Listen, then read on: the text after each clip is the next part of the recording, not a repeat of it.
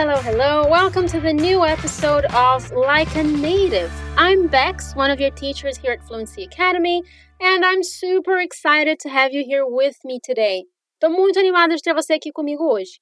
These episodes are your opportunity to get to know a little bit more about some English expressions that are naturally used by native speakers in everyday conversation. Então, esse episódio está aqui para te ajudar a usar palavras e sons que são naturais mesmo. Aqui vou misturar as explicações em português com algumas em inglês, então fica atenta ou atento aí para não perder nada. Se você estiver ouvindo esse episódio quando ele foi lançado, está rolando um grande evento para você na Fluency Academy. A Fluency Experience, de 13 a 20 de fevereiro é a sua chance de acessar um treinamento gratuito com aulas práticas, exclusivas e dar um passo rumo ao domínio do inglês. Faça sua inscrição em fluencyexperience.com.br. Ah, você também encontra o link aqui na descrição do episódio, assim como o conteúdo escrito desse Like a Native de hoje. Neste episódio, a gente vai falar de algumas palavras pequenas e alguns sons que fazem uma grande diferença se você quiser realmente soar confortável e natural usando o inglês. As interjections, as interjeições. Essa palavrona simplesmente se refere a palavras como ufa, eba, ai, aham, eca e assim por diante. São sons e palavras que expressam sentimentos específicos, como surpresa, comemoração, confusão e assim por diante.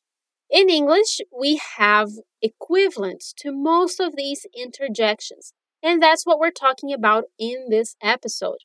Eu adoro usar essas interjeições, mas olha, às vezes é difícil controlar aquele ui que sai quando eu vejo uma aranha ou ai se eu bato a cabeça em alguma coisa. They come out really naturally, eles saem muito naturalmente. Mas enfim, let's get started. Lembre-se de repetir em voz alta toda vez que você ouvir esse som. Let's start with this spider situation. Eu não sei você, mas eu fico encabulada, assustada e com um pouco de nojo quando eu noto que tem uma aranha ali no canto da sala. Então, em português, normalmente eu digo ui ou credo. In English, I would say ew instead of ui, and heavens or good heavens instead of credo. Repeat. Ew. Heavens. Nice. When you are reacting to something disgusting, algo nojento, like a rotten tomato in the fridge, um tomate podre na geladeira. Again, we say ui in Portuguese. But in English, we can say ew, like we did with the spider, but it's also natural to say yuck or ugh. Repeat yuck. Ugh. A gente tem também o yikes, que a gente usa quando estamos alarmados ou quando vemos alguma coisa ruim, assustadora ou nojenta. É tipo o nosso caramba ou eita. É bem comum a gente usar quando um amigo ou amiga mostra, por exemplo, um machucado muito feio. Say it with me. Yikes. Okay, before we stop talking about these unpleasant things, antes da gente parar de falar dessas coisas desagradáveis, imagine that you were grabbing something on the floor and then you had to stand up and you hit your head. Você bate a sua cabeça. Você vai ter que se controlar para não falar ai, pois em inglês a gente diz ouch. Repeat. Ouch. É comum também a gente dizer ow. Repeat. Ow. E o que você diz quando dá aquela escorregada no chão molhado e derruba o copo que estava na mão? Opa, But in English, you would say oops, whoops, or whoopsie. Repeat. Oops. Whoops.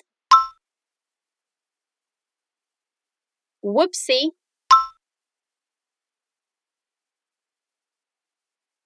Esse último é mais brincalhão, zoeiro. Então, se você derrubou o copo de cristal da tua mãe e a situação ficou realmente tensa, ele não vai ser o ideal. Fala de novo.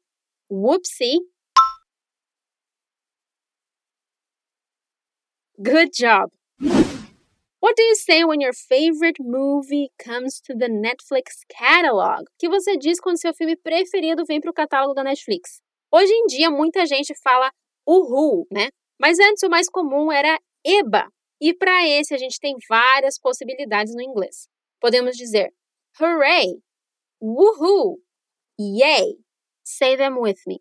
Hooray. Woohoo. Yay. Os dois últimos são os mais comuns e casuais. Now, imagine that you visit a friend and she has just adopted a kitten. Imagine que você visita uma amiga que acabou de adotar um gatinho. Nesse caso, as reações nos dois idiomas seriam bem parecidas. Em inglês, a gente diz aw, repeat, aw. Another similar interjection is the way we express relief, a forma que expressamos alívio. In Portuguese, we say ufa, and in English, we say phew. Repeat, few. One of the most important sounds of all is the one we use when we're thinking of an answer. Um dos mais importantes sons de todos é aquele que dizemos quando estamos pensando em qual resposta dar. Em português, pensamos dizendo é, mas para comprar tempo para pensar em inglês, o som é um, esse vale a pena praticar para ele sair bem naturalmente na fala. Say it with me. Um... Agora, chegando aos nossos últimos sons, tem um que com certeza você já ouviu em muito filme e série por aí. Aquele uh-oh que o herói diz quando vê que o vilão não foi derrotado coisa nenhuma e ainda voltou bem mais forte. Repeat. Uh-oh. Tem uma pausinha mesmo no som. Fala de novo. Uh-oh. Awesome work! Agora, uma das que eu mais uso, porque eu vivo levando susto e ficando surpresa com várias coisas, é aquele nosso nossa ou X de surpresa negativa. Não é um nossa de quando você está impressionado ou impressionada, tá? Então é Geez. Repeat. Geez. Now let's take a look at our last interjections. This one I've noticed is especially common in New Zealand and Australia, even though it can come up in other places too. O nosso né, que aqui pela Nova Zelândia e Austrália aparece muito como a no final da frase. Então você pode dizer, por exemplo, She's a good writer, eh? Ela é uma boa escritora, né? Repeat. She's a good writer, eh? Em outros países, o né pode aparecer como right ou como tag question. Repeat. She's a good writer, right?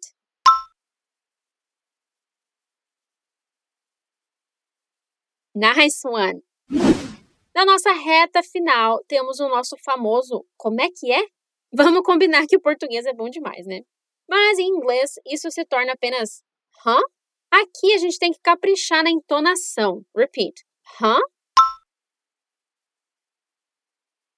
E uma alternativa mais intensa, mas meio brincalhona é o what now? Watch out for the intonation. Cuidado com a entonação de novo. Repeat. What now? Very good. Let's end our episode with a good one. What do you say when you take the first bite of your favorite pizza? O que você diz quando dá a primeira mordida naquela sua pizza preferida?